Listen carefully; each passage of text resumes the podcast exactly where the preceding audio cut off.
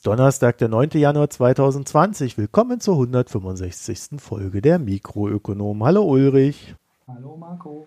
Ja, das neue Jahr ist da. Wir sind auch wieder da. Wir haben ja dieses Jahr eine Weile gebraucht, weil ich irgendwie nicht geschafft habe, den Podcast, den wir schon aufgenommen haben, letzten Freitag zu schneiden. Ich hoffe, das kriege ich jetzt hin, bevor dieser hier veröffentlicht wird.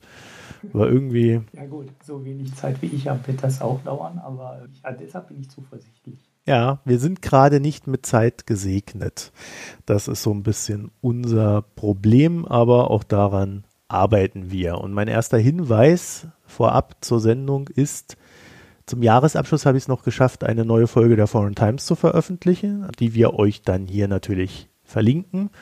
Thema war Malta und es geht, Schrägstrich ging um die neue Entwicklung im Mordfall Daphne Caruana Galizia und wie sich seitdem so, naja, die Gesellschaft und Politik auf dieser Insel entwickelt hat. Und das äh, ist erstaunlich, nun ja, dynamisch, sagen wir es mal so. Mhm. Könnt ihr euch anhören, ist auch nur eine halbe Stunde, aber 35 Minuten.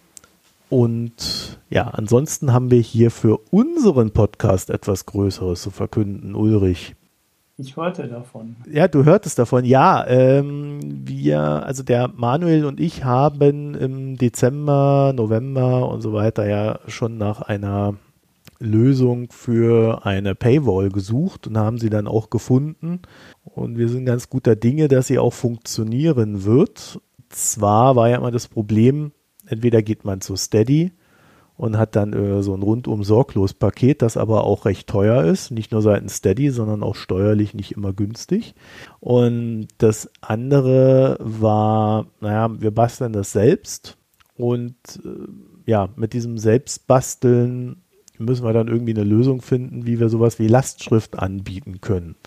Das war immer so unser größtes Problem und naja, sagen wir es mal so, die Tests, die wir jetzt gemacht haben von unserem Ergebnis, die waren sehr gemischt. Wir haben da PayPal eingebunden, wir haben Stripe eingebunden, also es wird Kreditkartenzahlung geben, es wird äh, PayPal-Zahlung geben und PayPal ermöglicht dann ja auch wiederum äh, sowas wie Lastschrift und Abos und so weiter. Aber wir wissen nicht, ob es bei jedem funktionieren wird. das ist so der letzte Stand. Weil PayPal hat da irgendwie so ein paar Besonderheiten und das müssen wir jetzt einfach ausprobieren. Es kann sein, dass es einfach schlichtweg funktioniert und nur in den Tests nicht ging.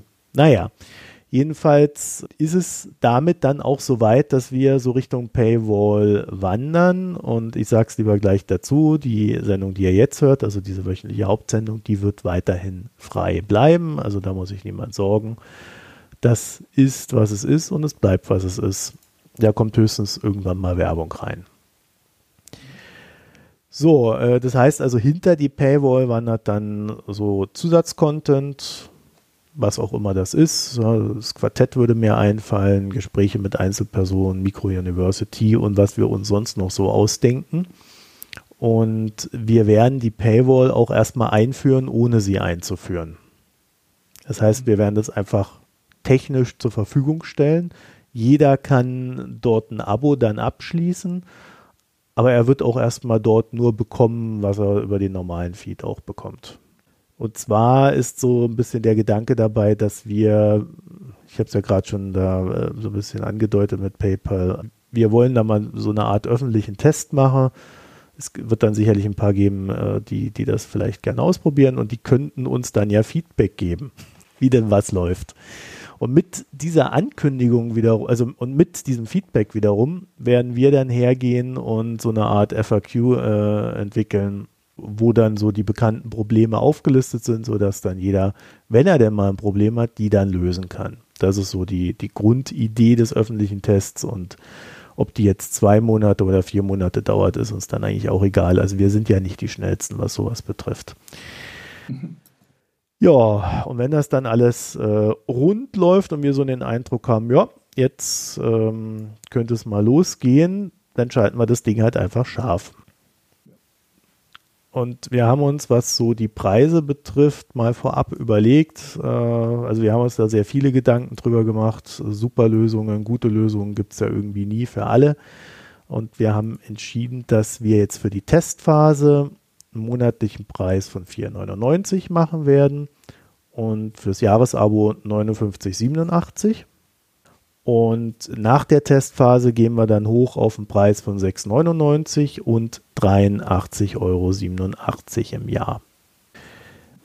Die Idee dahinter ist, dass wir so grundsätzlich Preisstabilität wahren wollen. Das heißt, also wir werden jetzt keine großen Sonderaktionen oder ähnliches machen, sondern wir sagen einfach, das ist das Produkt, was wir dann am Ende liefern, wert und je mehr Abos es gibt, desto mehr können wir dann halt auch produzieren. Ja, also es soll schon auch auf eine Mischung zwischen Abos und Werbung dann hinauslaufen, sodass dann irgendwann hier vielleicht auch einfach mal eine Finanzierung da ist. Das ist dann aber sicherlich ein langfristiges Ziel. So, und dann werden wir zwei Förderabos erstmal einführen, eins für 15 Euro, eins für 25 Euro. Wer also explizit sagt, ja, ich möchte, dass das hier weiterentwickelt wird, ich möchte das fördern, der, der kann das da einfach tun. Das gibt auch erstmal keine Vorteile. Wir werden das dann aber sicherlich irgendwie weiterentwickeln, sodass jeder von allem irgendwie was hat, aber trotzdem das Ganze möglichst offen bleibt. Und zu diesem möglichst offen bleiben gehört auch, dass wir so ein bisschen die Idee verfolgen, dass die äh, Folgen, die wir hinter der Paywall, naja, nicht verstecken, aber die wir halt gegen Geld zugänglich machen, dass die zum Beispiel von, von Werbepartnern rausgekauft werden können. Also Beispiel, ähm, wir machen ein ökonomisches Quartett und dann sagt irgendeine Bank, Mensch, das ist aber eine Diskussion, die würde ich gerne, dass die Leute die äh, verfolgen. Können sie sich vorher buchen oder danach, ist mir dann eigentlich auch egal. Da gebe ich euch so und so viel Werbegeld und dann können und dann schalten wir das für alle frei. Dann geht das über den Hauptfeed. Ich glaube, die Idee ist ein bisschen klar, ne? sodass der Werbepartner nicht nur einfach Werbung macht, sondern äh, tatsächlich auch noch etwas bewirkt bei dem Ganzen. Mhm. Ja, und wenn das super läuft, machen wir da so ein Auktionssystem drumherum. also so ein Google oder eBay für Podcasts. mhm. Naja, also das, das ist so ein bisschen die Idee, die wir da verfolgen. Und äh, ja, was den Tests an sich noch betrifft, den Hinweis, es wird dann, also das werden wir nächste oder übernächste Woche wird das irgendwann losgehen, das sagen wir euch ja dann hier in der Folge es ist halt so, das Grundproblem, wenn, wenn man so ein Premium-Feed anbietet, der Premium-Feed an sich, der ist ja passwortgeschützt äh, mit einem Account. Und äh, jeder Podcatcher geht da anders mit um. Die einen, da funktioniert es einfach, bei anderen tauchen irgendwelche Probleme auf, dann tauchen irgendwie beim gleichen äh, Anbieter irgendwie Probleme in Android auf, aber nicht bei Apple oder im, im Win Windows-Browser, sondern irgendwelche äh, Probleme, die es bei den Apps gar nicht gibt und so weiter und so fort. Äh, und das schaffen wir schlichtweg nicht, alles durchzutesten. Deswegen machen wir einen Test, ohne die Paywall einzuführen und wer sich dafür interessiert, der kann dann da einfach mitmachen und uns Feedback geben. Und ja gut, wenn natürlich keiner mitmacht, dann schalten wir sie einfach gleich scharf, damit dann ein paar Leute gezwungen sind, da mitzumachen. Also so, so weit die Idee, bleibt aber ungeachtet dessen auch bei der Möglichkeit, dass ihr Spenden an uns einreichen könnt und auch sollt.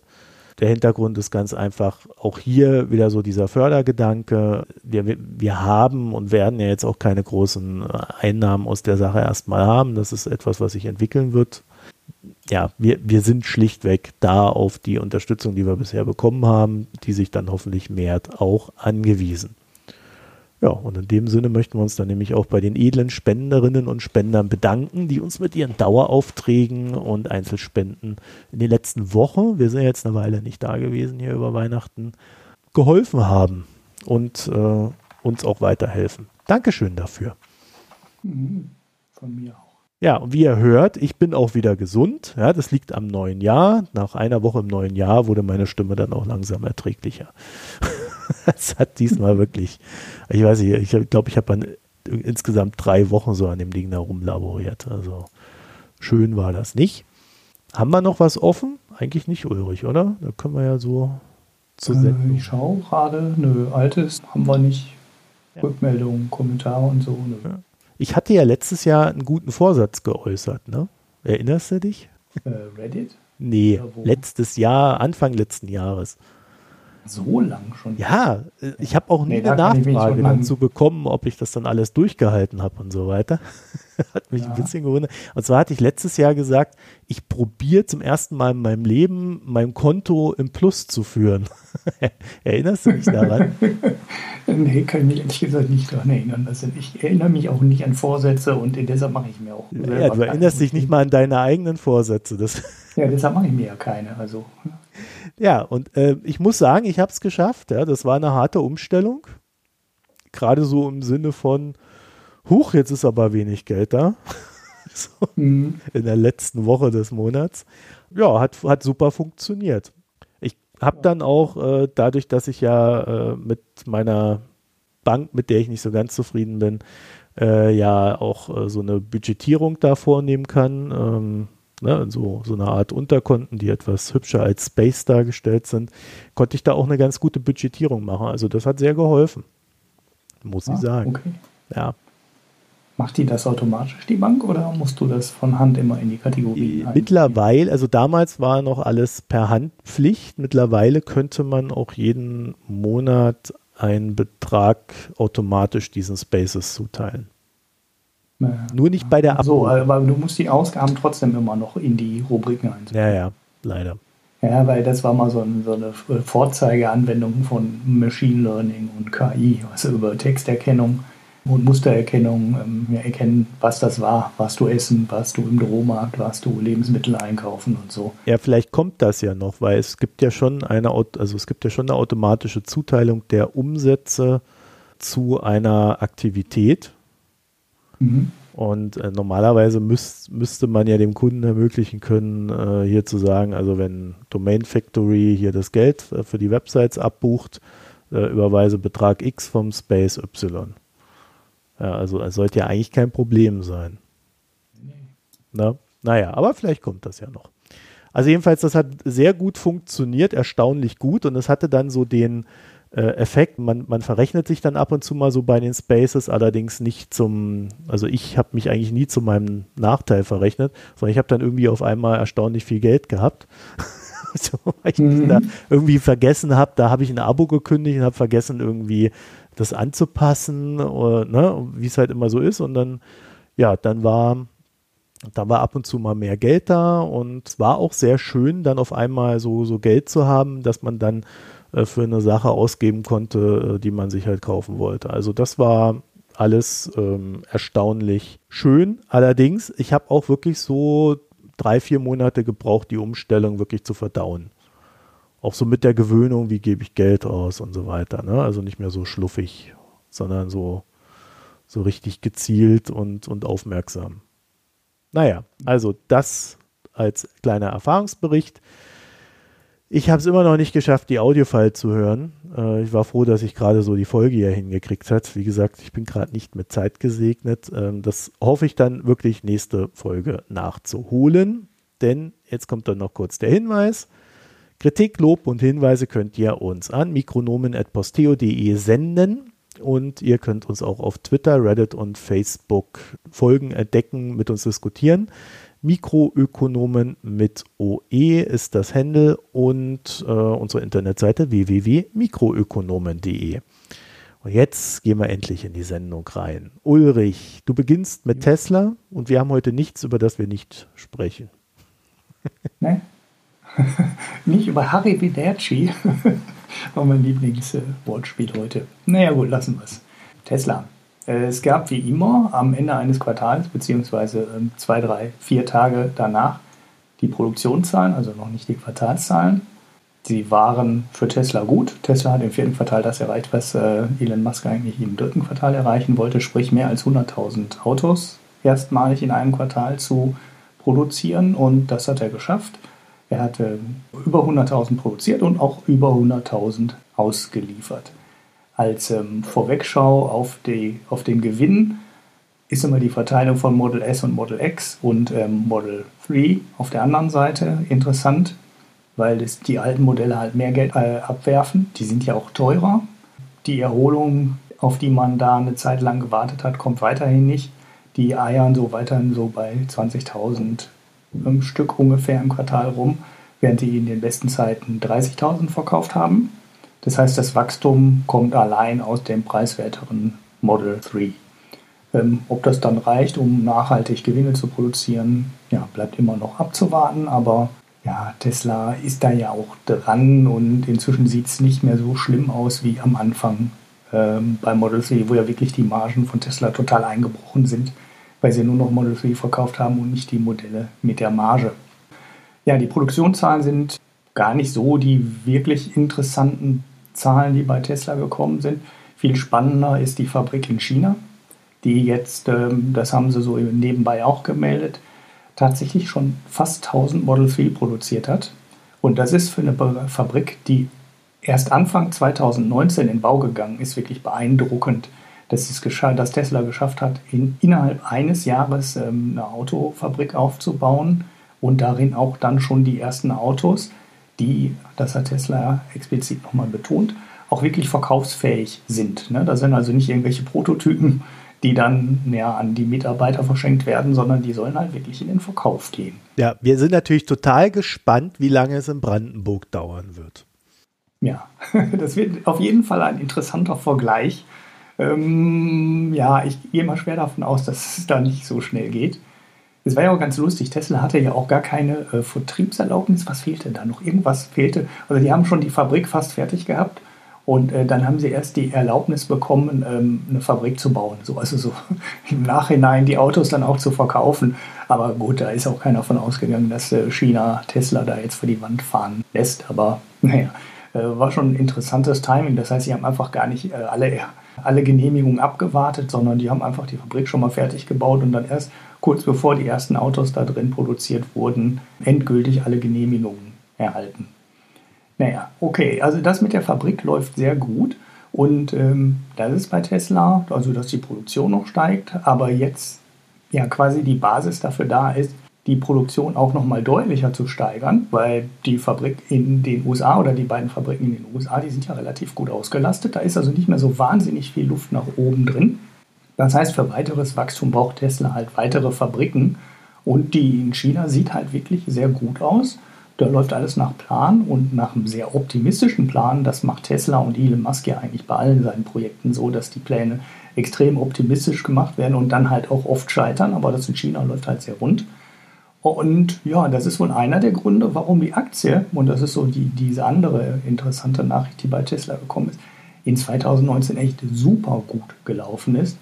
Wir erinnern uns daran, dass ähm, Elon Musk, ja, nach ähm, Rauchen von Zeug wahrscheinlich, ähm, mal irgendwann Tesla Private, also privatisieren wollte und von der Börse nehmen wollte für 420 Dollar die Aktie. War damals ein ja, nicht komplett utopischer Kurs, aber schon ein ambitionierter Kurs. Das hat dann ja auch nicht geklappt. Er hatte ja auch die Finanzierung nicht sicher und äh, überhaupt hat er auch Ärger gekriegt mit der SEC, also mit der US-Börsenaufsicht. Die Aktie ging danach dann aber in die komplett andere Richtung, ist weit unter 300 ähm, Dollar gefallen und ja, inzwischen hätte Elon Musk ein Geschäft gemacht, weil die Aktie äh, war gestern fast bei 500 Dollar.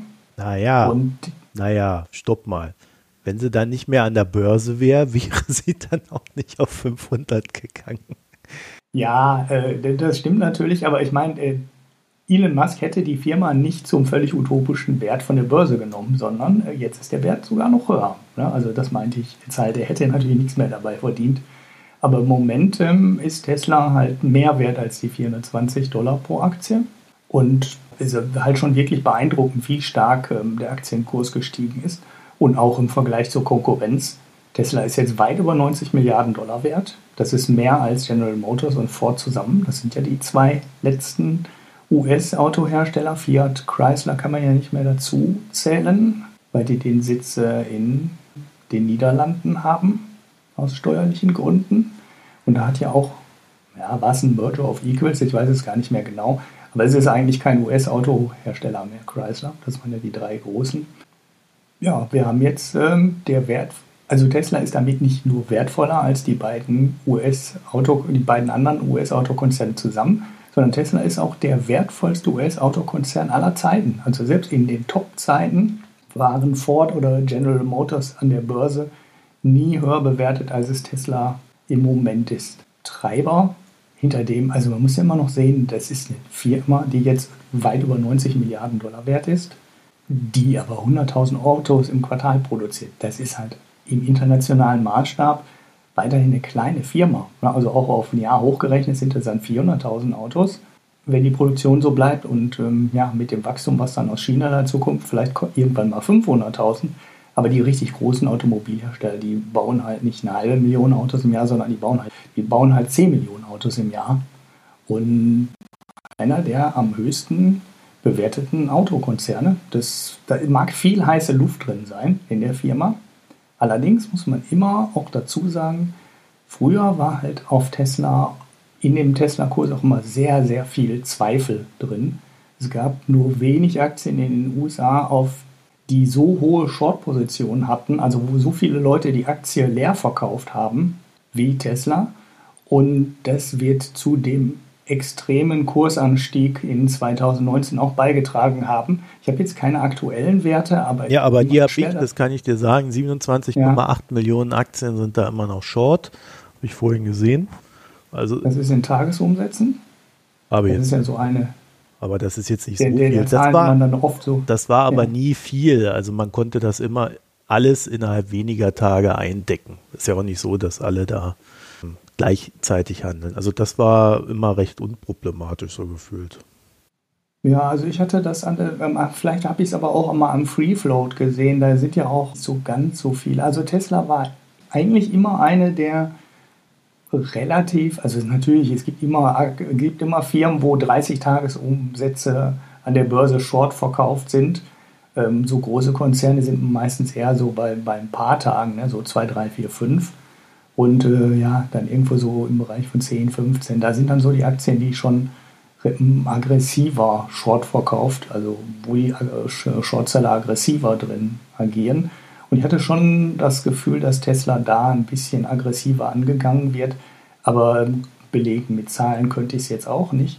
Und ich würde aber mal vermuten, dass das auch einer der Treiber gewesen ist bei dem Kursanstieg, dass sich da einfach ein paar Leute massiv verspekuliert haben und äh, ihre ganzen Positionen gegen Tesla dann irgendwann mal glattstellen mussten, weil der Kurs halt nicht Richtung 200, 150 oder 100 Dollar ging, sondern dann auf einmal Richtung 400 und 500 und dann bist du halt als Shortseller, musst du dann halt irgendwann mal glattstellen, weil die Bank äh, ja sonst deine Kreditlinien kürzt. Ja, auch weil du einfach Verluste machst. Naja, du musst halt, genau. Also du hast halt nicht einen beliebig langen Atem in so Geschichten. Irgendwann musst du die Nummer glatt stellen. Das wird wohl auch ein bisschen dazu beigetragen haben, dass die Tesla-Aktie so nach oben gegangen ist. Vielleicht ist es jetzt auch so ein Überschießen. Ja, man weiß das halt Kurs, immer nicht. Ne? Also das hat sicherlich dazu beigetragen, aber irgendwie kam dann ja letztes Jahr noch der Hinweis, dass äh, Soros sich daran beteiligt hat ähm, und äh, ähnliche Geschichten. Also da gab es ja schon ein paar Faktoren. Ich habe es dir jetzt mal rausgesucht, also äh, so mal so ganz grob im Hoch waren 43,6 Millionen Aktien Short laut Nasdaq und jetzt sind es halt irgendwie so um die 28 Millionen. Ja, ja. ja ein also, Rückgang, aber nicht so, genau, nicht so stark, wie ja. ich ihn jetzt vermutet und Die Position ist dadurch, dass der Kurs natürlich größer geworden ist, äh, ist der Einsatz da natürlich höher dann auch. Ne? Mhm. Ja, aber ich muss ja sagen, ich halt von diesen Spielchen da, da so drauf zu gucken, jetzt nicht so viel. Das ist immer ganz nett zu wissen, aber äh, am Ende, wenn eine Aktie hochgeht, geht eine Aktie hoch. Und dann sind ja immer alle gezwungen, da hinterher zu rennen und hinterher zu hecheln. Und ähm, ja, dann nähert die Hosse die Hosse, wie man so schön sagt. Von daher, das sind so Rand, Rand äh, Aspekte. Ja, man weiß auch immer nicht, ob die Zahlen, die dann von der Börse ausgewiesen werden, wirklich alle alle der möglichen Positionen und äh, Optionsgeschäften und Ähnlichem dann am Ende auch enthält. Ja, Optionsgeschäfte nicht, sondern da geht es ja nur um die Aktien. Genau, genau. Da weiß man halt nicht, ob das alles abdeckt und es sind auch Berichte durch die Gegend gereicht worden, dass Shortseller 8 Milliarden mit der Tesla-Aktie verloren haben und so, aber das sind dann äh, ja, meistens nicht sehr belastbare ja, Zahlen. Ja, das sind sehr aber, theoretische Berichte dann. Ja. Genau, das, das wird auf jeden Fall ein bisschen dazu beigetragen haben, dass die Aktie so gestiegen ist. Aber du hast ja auch den, du hast eine ähnliche Tendenz dann aus der anderen Richtung. Ne? Die Aktie steigt, dann steigt die Marktkapitalisierung, dann steigt die Gewichtung in manchen Indizes und dann müssen auf einmal auch Leute die Aktie kaufen, weil andere Leute die Aktie kaufen und äh, ja, ja, das meinte das, das ich ja gerade. Immer, ne? ja, ja. Das meinte ich mit Hosse nährt die Hosse. Gut. Gut. Dann würde ich sagen, dann kommen wir jetzt äh, zu einem anderen Autohersteller aus Deutschland. Der ähnlich viel wert ist. Was? Der ähnlich viel wert ist, ja. Der ähnlich viel wert ist, ja. Allerdings nicht ganz so modern, würde ich mal behaupten. Zumindest mhm. nicht, was Elektroautos betrifft. Wir kommen zu Volkswagen und äh, Volkswagen ist ja, ja äh, ein durchaus größerer Autokonzern, weltbekannt und VW hat ein Werk in der chinesischen autonomen Region Xinjiang mit der Hauptstadt Urumqi und genau in dieser Hauptstadt steht dieses Werk. Also nicht mittendrin, sondern nebendran, aber also zumindest vermute ich das mal, ich war da noch nie. So, jedenfalls ähm, ist ja in den letzten Monaten bekannt geworden, dass in Xinjiang ja die chinesische Regierung ein paar Umerziehungslager eingerichtet hat, also ein paar hundert, in denen sie die dort ansässigen Uiguren verwahrt. Zehn Prozent der uigurischen Bevölkerung in China sind dort drin, also eine Million. Insgesamt gibt es zehn Millionen. Und das Ziel dieser Umerziehungslager ist es, den Uiguren, naja, die einzig wahre chinesische Kultur einzutrichtern, die nicht muslimisch ist. Die Uiguren sind nämlich eine muslimische Minderheit.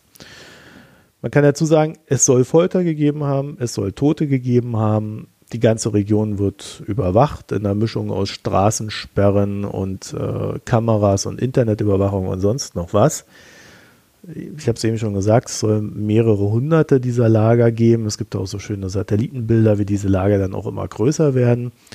Und äh, aus Deutschland heraus würde man da sicherlich von Internierungslagern sprechen wollen. Zumindest, woran wir uns hier erinnert fühlen. Naja, und just an diesem Ort hat also VW im Jahr 2013 ein Werk errichtet. Mhm.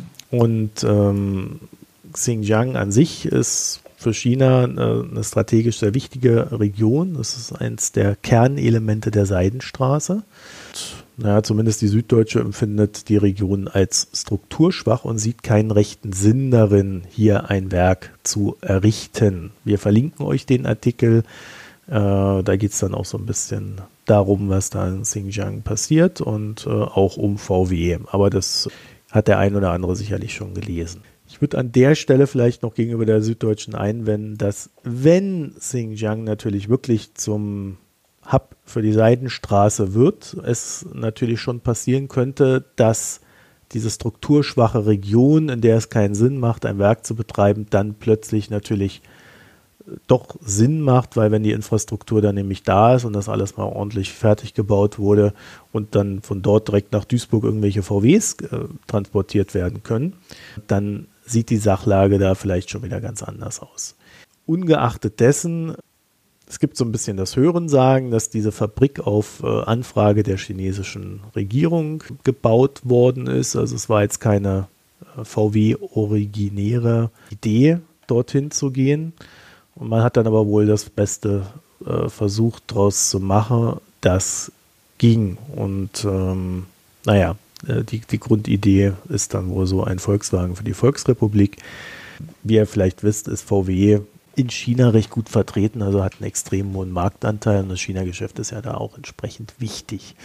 So, die Deals dieser Art tragen dann dazu bei, sind aber, naja, in dem Moment, in dem solche Menschenrechtsverletzungen dann im Raum stehen, natürlich problembehaftet, auch dann wenn es auf den ersten Blick erstmal ganz sauber erscheint. Ja, man baut dann halt eine Fabrik hin, hilft einer strukturschwachen Region, die Menschen profitieren von der Arbeit, gliedern sich besser ein in die Gesellschaft, alle sind glücklich, es geht bergauf, niemand meckert. Naja, wenn dann da nicht diese Lager wären und die Tatsache, dass das Bundesland Niedersachsen Anteilseignerin an Volkswagen ist und zwei Aufsichtsratsposten bei VW besetzt. Und da wird es dann wiederum sehr politisch. Ja? Und die Grünen haben im äh, Niedersächsischen Landtag eine ja, Anfrage gestellt und wollten von der Landesregierung Aufklärung über die Zustände in dem VW-Werk in Xinjiang haben. Mhm. Naja, VW ließ dann verlauten, dass sie dass ihnen keine Menschenrechtsverletzungen in dem Werk bekannt sind. Also es liegen keine Hinweise zu Verstößen dahingehend vor. Das Werk wird mit dem chinesischen Joint Venture Partner SAIC betrieben. Und naja, also ich denke, man kann dann schon die Frage stellen, ob die Chinesen gegenüber VW zugeben würden, dass es dort irgendwelche Menschenrechtsverletzungen gibt. Ich weiß, da waren schon äh, Leute von VW und haben sich das angeguckt und da war auch, auch alles ganz sauber und äh, es gibt da auch ganz nette Berichte drüber, die man so lesen kann. Ähm, naja, äh, was wir wissen ist, dass China ein ganz anderes Verständnis von Menschenrechten hat als wir und dass die Menschen dort nicht offen reden können, die dort leben. Mhm. Und dann gibt es da noch einen Bericht äh, des NDR, ähm, der, naja, mehr oder weniger sagt, dass die Landesregierung bei der Aufklärung dahingehend auch mauert. Ich finde das Ganze deswegen interessant und deswegen ähm, habe ich das hier so mit reingebracht, weil das halt so ein bisschen auch so die, die Grenzen unseres Wirtschaftssystems zeigt, weil wir, naja, in Deutschland ja doch sehr viel Wert auf Menschenrechte legen, auch wenn man manchmal den anderen Eindruck hat. Aber äh, das ist hier im Grundgesetz verankert. Äh, es ist in der EU, ist das ein fundamentales Ding. Und wir wollen das für uns natürlich umgesetzt sehen. Und dann gehen unsere Unternehmen da raus in die Welt, in Länder wie China und Russland. Ja, und dann nimmt man es dann nicht mehr so ganz genau oder gerät dann halt vielleicht nicht mit der schlechtesten Absicht im Kopf äh, dann doch plötzlich in solche Gemengelagen hinein. Und dann weiß irgendwie keiner, wie er damit umgehen soll und will, weil es geht irgendwie um viel Geld und äh, Arbeitsplätze und naja. Ich würde sagen, es ist ein ziemlich fatales Signal, wenn die Landesregierung in Niedersachsen sich da nicht zu verhalten kann und will und Aufklärung leisten möchte. Und es zeigt halt, dass die chinesischen Interessen, also die Interessen des chinesischen Staates, dann doch auch höher gewichtet werden als die Menschenrechte. Und das aus deutscher Sicht. Das ist schon etwas, wo wir echt aufpassen müssen, dass wir keinen Kulturtransfer vornehmen. Ja. Mhm. Jedenfalls die Kapazität dieses Werkes äh, liegt zurzeit bei 50.000 Fahrzeugen und nebst dem Santana, ja, das ist so ein, naja, etwas, was nicht unbedingt hier verkauft wird. so ein Auto ist das. Soll demnächst auch ein SUV produziert werden, Ulrich. Oh, toll. Genau, und da muss ich sagen, VW ist eine alte Umweltsau. So, darauf können wir uns, glaube ich, in dem Fall dann doch einigen. Naja, ich habe euch da noch ein paar Links dann dazu, da könnt ihr euch noch durchlesen. Falls ihr diese China Cables damals nicht verfolgt habt, ich würde das jedem empfehlen, weil gerade aus einer wirtschaftlichen Perspektive sind das so die Dinge, auf die wir da ein Auge werfen müssen und sollten. Mhm. Auch ein Auge werfen sollten wir auf Olaf Scholz, Ulrich. sensationelle ja, Überleitung. Ja, genau, ne? Von Menschenrechtsverletzungen zur Finanztransaktionssteuer. Ja. Ja. ja, das ist ungefähr schlimm. Also. naja, gut, das, das wollen wir jetzt nicht sagen, aber ähm, ja, in Niedersachsen ja. gibt es, glaube ich, einen SPD-Ministerpräsidenten. so, viel, so viel steht mal fest. Ja, äh, nee, also es, ich habe so ein paar Leuten, ich folge ja so, so, so vielen ne, Finanz- und Journalisten und lese auch viele Kommentare von, die dann aus ihrer Feder stammen. Und da wurde ähm, ja, die Finanztransaktionssteuer wirklich äh, quasi zum weltuntergangsauslösenden Phänomen hochstilisiert. Hatte ich irgendwie so dieses, äh, hatte ich irgendwie das Gefühl. Und ähm, auch wenn ich kein Freund dieser Steuer bin, wir haben es ja hier mehrfach durchgehandelt, da wurden Berechnungen erstellt, die absolut nicht mehr nachvollziehbar waren. Und zwar von beiden Seiten. Also ich bin ehrlich gesagt ein bisschen überrascht, wie man in so einer Diskussion so zugespitzt und so einseitig diskutieren kann. Bei der Finanztransaktionssteuer war es auch mal wieder so. Da habe ich halt ein paar, ein paar Zahlen ähm, rausgesucht, die dann auch mal zeigen, dass es eigentlich ähm, ja, eher so in der Mitte liegt. Also ich fasse noch mal kurz zusammen, worum es bei der Finanztransaktionssteuer geht in Stichpunkten. Ähm, 0,2% Steuern sollen Anleger demnächst für den Aktienkauf zahlen.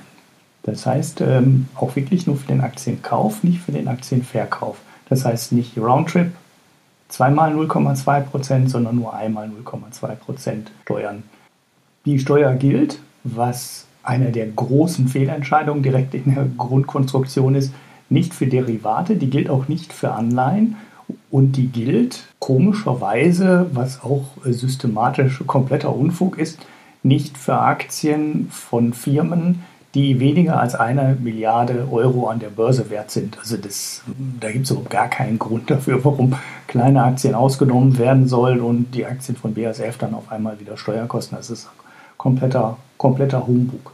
Ob Pensionsfonds, also eine klassische Altersvorsorgeart, also die viele halt über, ihr, über ihren Arbeitgeber beschlossen haben, von der Steuer getroffen werden oder nicht, ist noch unklar. Es gibt Leute, ich habe den Entwurf nicht gesehen, der soll angeblich fertig sein. Ich habe aber nicht gefunden, dass man ihn irgendwo runterladen kann.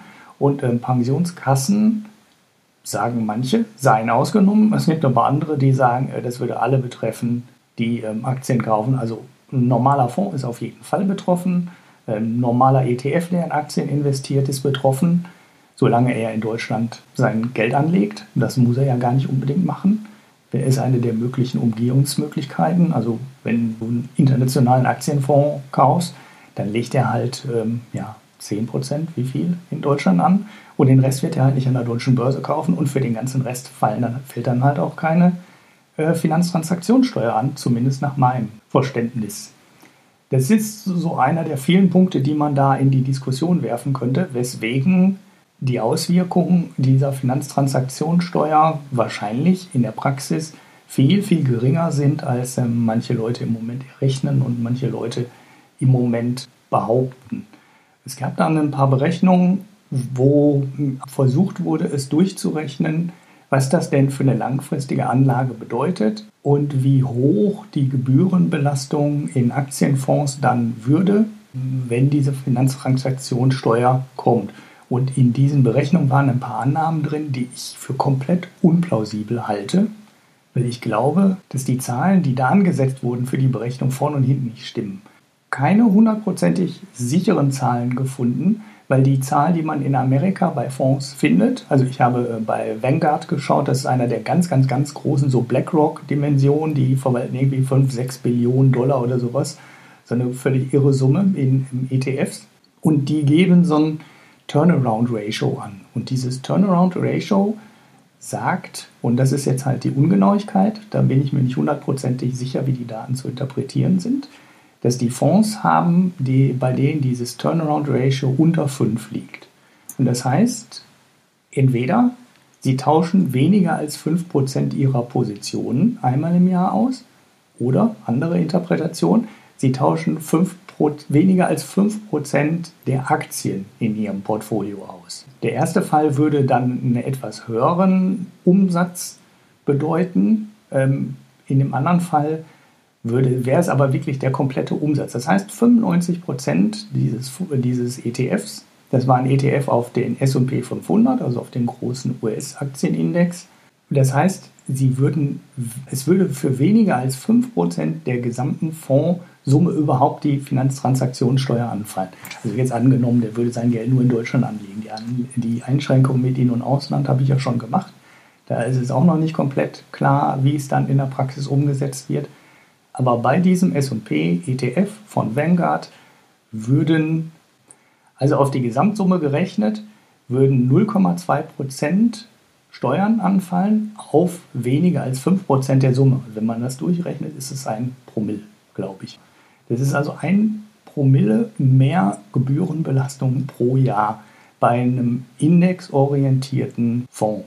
Weil dieser große Fonds, der sich an einem großen, stabilen Index orientiert, halt auch fast das ganze Jahr den großen Teil seiner Positionen unverändert durchhält. Ich habe versucht, in Deutschland so eine ähnliche Zahl zu finden habe da auch so ein paar Leute angepinnt, denen ich auf Twitter folge, aber keiner davon konnte mir die Zahl liefern und die muss in Deutschland auch nicht ausgewiesen werden. Ich vermute aber mal sehr schwer, dass die wirklich harte Gebührenbelastung, die in so einem Aktienfonds dann drinsteckt, bei der Großzahl der Anleger, der deutschen Anleger, sie dürften die normalen Fondsgebühren, die die bezahlen, die ja so laufend so bei 1,3, 1,4 Prozent liegen. Wenn du also jetzt auf normale Fonds gehst, nicht auf ETFs gehst, dann liest du ja irgendwie so in der Größenordnung. Und dass das, was die Finanztransaktionssteuer da zufügen würde, wahrscheinlich ein Witz ist. Also da wird wahrscheinlich gar nicht so wahnsinnig viel passieren. Wo du es merkst, sind natürlich Fonds, die richtig aktiv sind. Ne? Also die richtig aktiv handeln, die dreimal im Jahr ihr Portfolio ähm, umstrukturieren. Aber ehrlich gesagt, ich weiß nicht, ob das die Fonds sind, ähm, die so wirklich relevant sind für irgendwelche Privatanleger für ihre Altersvorsorge. Und wenn du dir den DAX anguckst, ja, das Ding ist halt auch relativ stabil. Und wenn du einen DAX nachbauen willst, dann musst du nicht jedes Jahr 60 Prozent deines Portfolios hin und her schieben und umstrukturieren. Und selbst wenn du das in der Vergangenheit äh, gemacht hast, weil es halt gebührenmäßig uninteressant war, dann musst du dir jetzt halt überlegen, wie du deinen Fonds neu aufbaust und deine Arbitrage oder weiß ich nicht, welche Geschäfte die da drin machen, anders strukturierst, so dass du eben nicht permanent deine Position hin und her schieben musst. Denn ähm, so wahnsinnig viel ändert sich im DAX nicht über ein Jahr und du wirst wahrscheinlich da auch ja, vielleicht 15 oder 20 Prozent deines Portfolios wahrscheinlich im Jahr nur umschichten müssen und nicht 300 Prozent deines Portfolios, also mehrmals im Jahr dein komplettes Portfolio durchtauschen müssen. Und wenn du das dann so sauber durchrechnest mit so Strukturen, wird die Finanztransaktionssteuer wahrscheinlich ähm, relativ überschaubare Auswirkungen haben. Das soll jetzt alles nicht heißen, dass ich diese Steuer gut finde. Ich halte sie weiterhin für falsch. Ich halte es eben auch komplett falsch, dass man jetzt Privatanleger, die Aktien kaufen, die, diese, diese Steuer aufbrummt und die eigentlichen Spekulanten in Derivaten und Optionen und zigfach gehebelten Geschäften überhaupt nicht rangenommen werden und jetzt einfach nur auf die Aktien geschaut wird. Und äh, das macht keinen Sinn strukturell, aber den Weltuntergang muss man nicht auslösen. Und das Zweite, was ich für komplett falsch halte, ist, dass man nicht im Rahmen diese Einführung einer Finanztransaktionssteuer direkt ja, ein Alternativvehikel für Altersvorsorger geschafft hat. Also wo man dann sagen kann, okay, es gibt jetzt zum Beispiel die Pensionskasse, wie ich gerade gesagt habe, unklar, ob die dann betroffen werden oder nicht, aber die nehmen wir aus. Oder du nimmst eine alte Riester-Rente und strukturierst die um. Dann nennen wir das Ding mal Riester 2 und sagst dann, okay, du hast so ein, so ein Portfolio oder ein Depot und dieses Depot wird einfach geschützt und du darfst an dieses Depot nicht dran, bevor du in Rente gehst. So, fertig aus. Bis dahin liegt das Geld da und dann darfst du in dieses Ding einsparen und sobald du in diesem Depot deine Aktien verwaltest oder deine Fonds verwaltest oder vielleicht legt man auch Spezialfonds hinter, die nur für diese Anlageform geschaffen werden und die nehmen wir raus und die müssen die Aktiensteuer oder die Finanztransaktionssteuer dann nicht bezahlen sondern ne, das ist halt dann gedacht für die Altersvorsorge und da liegt das Geld und da fällt die Steuer nicht an. Wenn man das in einem Zug gemacht hätte, man hätte gesagt, so, wir machen die Finanztransaktionssteuer, aber wir schaffen auch direkt ein Altersvorsorgevehikel, die dann davon ausgenommen ist, hätte man, glaube ich, wesentlich weniger Gegenwind bekommen in der Öffentlichkeit. Okay, man hätte wahrscheinlich auch kaum Einnahmen generiert, dann wäre sofort aufgefallen, wie, äh, wie bescheuert die Steuer ist, weil wenn man da was mit erreichen will, dann muss man halt wirklich diese ähm, Daytrader, diese ähm, High-Frequency-Trader, die Derivatehändler damit erwischen, aber genau das hat man sich halt nicht getraut. Trotzdem, die Berechnungen, die dann kamen, sind totaler Mist. Ich habe auch ein Video gesehen von so einem SPD-Mann, der vorrechnet, ähm, dass das alles überhaupt nicht, überhaupt nicht wichtig wäre, weil man wird ja 8% Dividende bekommen jedes Jahr, wenn man das Geld einlegt, in Aktien anlegt und da würden die 0,2% beim Kauf, die würden ja gar nichts ausmachen. Und der hat dann wirklich eine Rechnung aufgestellt, so, man legt jetzt 10.000 ähm, Euro an und zahlt dafür einmal 0,2% äh, Finanztransaktionssteuer. Das sind ja nur 20 Euro. Also man legt, äh, legt 10.000 Euro an, zahlen 0,2% Steuern darauf und das sind dann 20 Euro durchgerechnet. Also dieser SPD-Mann, der hat sich dann hingestellt und hat dann äh, vorgerechnet, wenn du 10.000 Euro anlegst, dann zahlst du einmal 0,2% Steuern. Das sind 20 Euro. Äh, das wäre ja nicht viel. Und wenn man dann jedes Jahr 8% Dividende auf die Aktie bekommt, dann wären das ja 800 Euro Einnahmen und im nächsten Jahr würde man ja wieder 8% Dividende bekommen. Das wären dann wieder 800 Euro. Und das hat er dann für fünf Jahre so weitergerechnet und hat gesagt, ja, jetzt gucken Sie mal hier auf der einen Seite 20 äh, Euro Steuern und auf der anderen Seite 800 plus 800 plus 800 plus 800. Das ist ja total irrelevant. Gut, dass es keine Aktie gibt, die irgendwie 8% Dividende ausschüttet. Ich bin mir jetzt nicht mehr 100% sicher, ob es 8% Dividende waren oder 6%, aber es war auf jeden Fall eine Dividendenrendite, die man nicht bekommt aktuell. Und äh, das ist auch ziemlich lange her, dass man sie in einem Unternehmen bekommen hat, die sicheren Gewinn und zuverlässig äh, eine Dividende ausschütten. Ja, und das hat er dann hochgerechnet, hat dann gesagt, ja hier, schaut mal so viel äh, 1000 Euro Dividendeneinnahmen und nur 20 Euro Finanztransaktionssteuer, da kann ja gar keiner sauer sein. Aber ich meine, wenn eine Aktienanlage so einfach wäre und man irgendwo risikolos 6 oder 8 Prozent Dividende bekommt, dann würden ja alle nur noch Aktien kaufen. Das ist halt auch Quark. Vor allem auch ein Privatanleger wird Aktien im Schnitt nicht fünf Jahre lang durchhalten oder dann mal irgendwann eine Position wieder zu verkaufen oder eine andere dazu nehmen. Und dann hat man ja wieder eine höhere Belastung. Also diesen Anleger, der irgendwie Ewigkeiten eine Aktie hält und dann nie mithandelt, der wird dann halt auch die Ausnahme sein und den kann man auch nicht als Beispiel ja, nehmen. Ja, das ist, da geht es mehr darum, dass halt die Symbolik zu kritisieren ist, dass man halt genau jene, die dann noch sich selber um ihre Altersvorsorge kümmern, die werden dann mehr zur Kasse gebeten als jene, die dann irgendwie ihre Kohle da einfach in irgendein ETF stecken oder sonst noch was. Ja. Mhm. Und äh, das ist, das ist einfach ein schlechtes Symbol. Das andere, was ich an dieser Sache halt extrem schlecht finde, ich glaube, man sieht daran, warum Olaf Scholz halt die Wahl zum SPD-Vorsitz verloren hat. Das ist wieder so ein Denken, wo du eigentlich genau weißt, das machen die jetzt nur, weil das das Mindeste ist, was sie durchsetzen können. Man hat das dann irgendwie mhm. mit der Grundrente verklamüsert, dass das definitiv kommen kann. Dann haben sie irgendwie so einen Minimalkompromiss, wo, wo sie dann vielleicht noch ein bisschen Verhandlungsmasse dann haben, wenn es an die Gesetzgebung geht. Und ja, dann kommt halt so ein Zeugs raus und dann denkt sich der Scholz, ja, jetzt haben wir die den Fuß in der Tür und sobald wir dann regieren, werden wir das zu einer richtigen Finanztransaktionssteuer umbauen. Und das sind genau die Formen von Kompromisse, die die Leute satt haben. Irgendein Blödsinn, ja, ja, ja. der der halbgar ist, der falsche Signale setzt, aber irgendwann mal vielleicht strategisch ausgebaut werden kann. Aber wenn die weiter in der großen Koalition hängen, höchstens auch minimalst ausgebaut werden kann. Äh, das will keiner mehr. Die Leute äh, oder die Wähler, die wollen, dass Sachen gelöst werden. Und dieses, dieses kleine Schritte und hier ein bisschen und da ein bisschen feinjustieren, ich glaube, das hängt allen gerade zum Hals raus. Und, und ja, ich finde, dieses, ja. dieser, dieser Kompromiss oder dieses Ding steht da symbolisch für das ganze Problem, was da momentan vorherrscht. Naja, man muss schon sehr wohlwollend gegenüber der SPD sein, um dann zu sagen, ja, ich meine, die beste Interpretation, die man an der Stelle ja haben kann, ist, äh, ja, tut nicht weh. Ne? Und, aber das ist ja, wenn halt, es nicht weh tut, halt, dann hilft es auch nichts. Genau, das ist halt zu wenig. Und äh, sich das schönreden mit, wir treffen die Leute, die die Finanzkrise ausgelöst haben, kann sich das auch der wohlwollendste SPD-Wähler nicht. Und das war ja immer.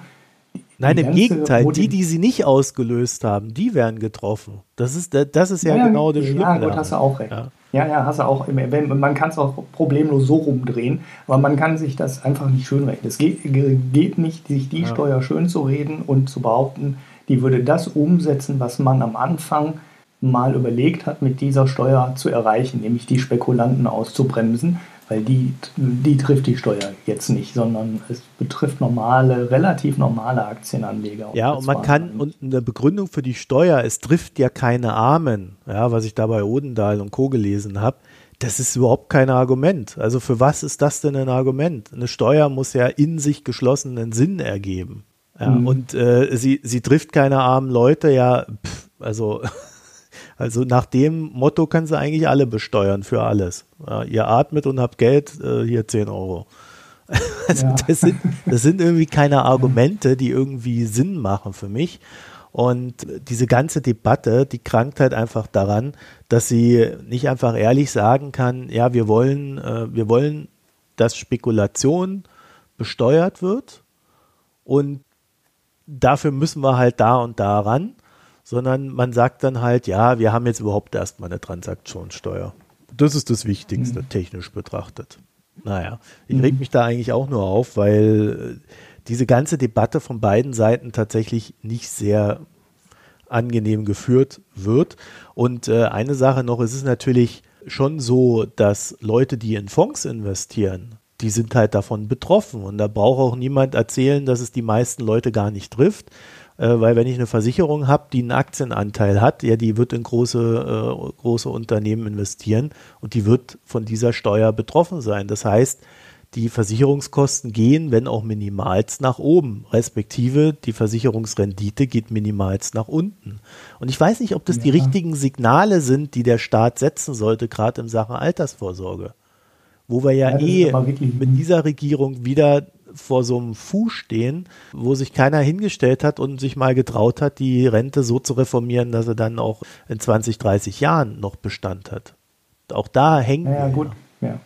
Ja, ja. Bei den Versicherungen ist es übrigens auch so eine Zahl, die ich rausgesucht habe in der Vorbereitung und äh, der Diskussion auf Twitter die deutschen ähm, Lebensversicherer haben Aktienquoten, die im einstelligen Bereich sind. Also die sind ja klar, 8 Prozent, ne? 9 Prozent, 5 Prozent. Ja, die liegen im Schnitt sogar noch ja. niedriger, noch, noch niedriger. Ja, aber was du nicht vergessen darfst, die Aktien werden öfter mal rumgedreht als die Immobilien. Ja, ja, ja, okay. Und es geht auch, wie gesagt, es geht mehr um die Signalwirkung. Wenn ich dann äh, irgendwo sehe, huch, wieso habe ich da 0,001% Rendite weniger und die Versicherung wird es definitiv dahin schreiben. Ja, das liegt an der äh, Finanztransaktionssteuer. Mhm. also, ja, und die, diese Wirkung finde ich viel fataler als das bisschen Geld, was die damit einnehmen werden. Ja. Ja, das denke ich. Also die Gesamteinnahmen liegen ja irgendwie nur bei 1,4, 1,5 Milliarden. ja, wenn überhaupt. Also das, das will ich erst mal sehen, dass da so viel bei rumkommt.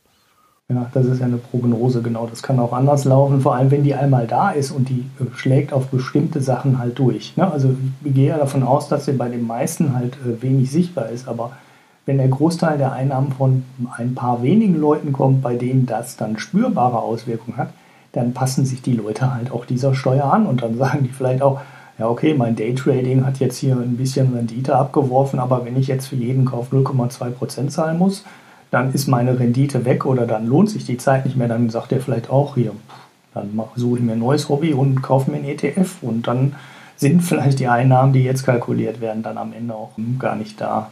Ja, und auch hier muss man, glaube ich, wieder aufpassen, so auf diese ungewollten Nebeneffekte. Es gibt ja durchaus ETFs, die äh, passiv äh, agieren, was Wahrnehmung der Aktionärsrechte betrifft. Ja, das ist auch, auch Thema, was ich da wenig entdeckt habe in der Diskussion. Äh, man, also es gibt, e, also es gibt ETFs, die sind da recht aktiv, dann gibt es welche, die äh, sagen einfach, wir sind neutral, wir verwalten hier nur Vermögen, wir kümmern uns nicht weiter um Hauptversammlungen, gehen da auch nicht hin, nehmen auch keine Rechte wahr. Ja, und man selber hat es ohnehin schwer, über einen ETF seine Aktionärsrechte wahrzunehmen. Und dieses Thema ist halt auch wieder eine Frage. Ne? Ist das gut? Wenn dann das Geld, das wenige Geld, was noch in den Aktien direkt landet und somit zur Wahrnehmung von Aktionärsrechten führt, wenn das eigentlich dahin geht, dass es in irgendwelche passiven Produkte geht, wo der Anleger dann keine Aktionärsrechte mehr wahrnehmen kann, also auch keinen Einfluss mehr auf das Unternehmen ausüben kann. Ja, also das sind so Sachen, die sind einfach nicht zu Ende gedacht, die da gemacht werden. Mhm. Ja, also mein beliebt, meine meine bevorzugte Lösung für die ganze Geschichte wäre halt so ein bis zum Alter gesperrtes Depot, wo man alles machen kann, was man jetzt machen kann. Dann kauft man sich halt Staatsanleihen, Unternehmensanleihen, Aktien, äh, was man halt will. Und das Einzige, was man darin äh, nicht machen kann oder nicht machen darf, ist Geld abheben, bevor man in Rente geht. Und diese Depots befreit man dann von der Steuer. Sowas gibt es in England. Ich habe den Fachbegriff jetzt nicht genau, nicht mehr im Kopf.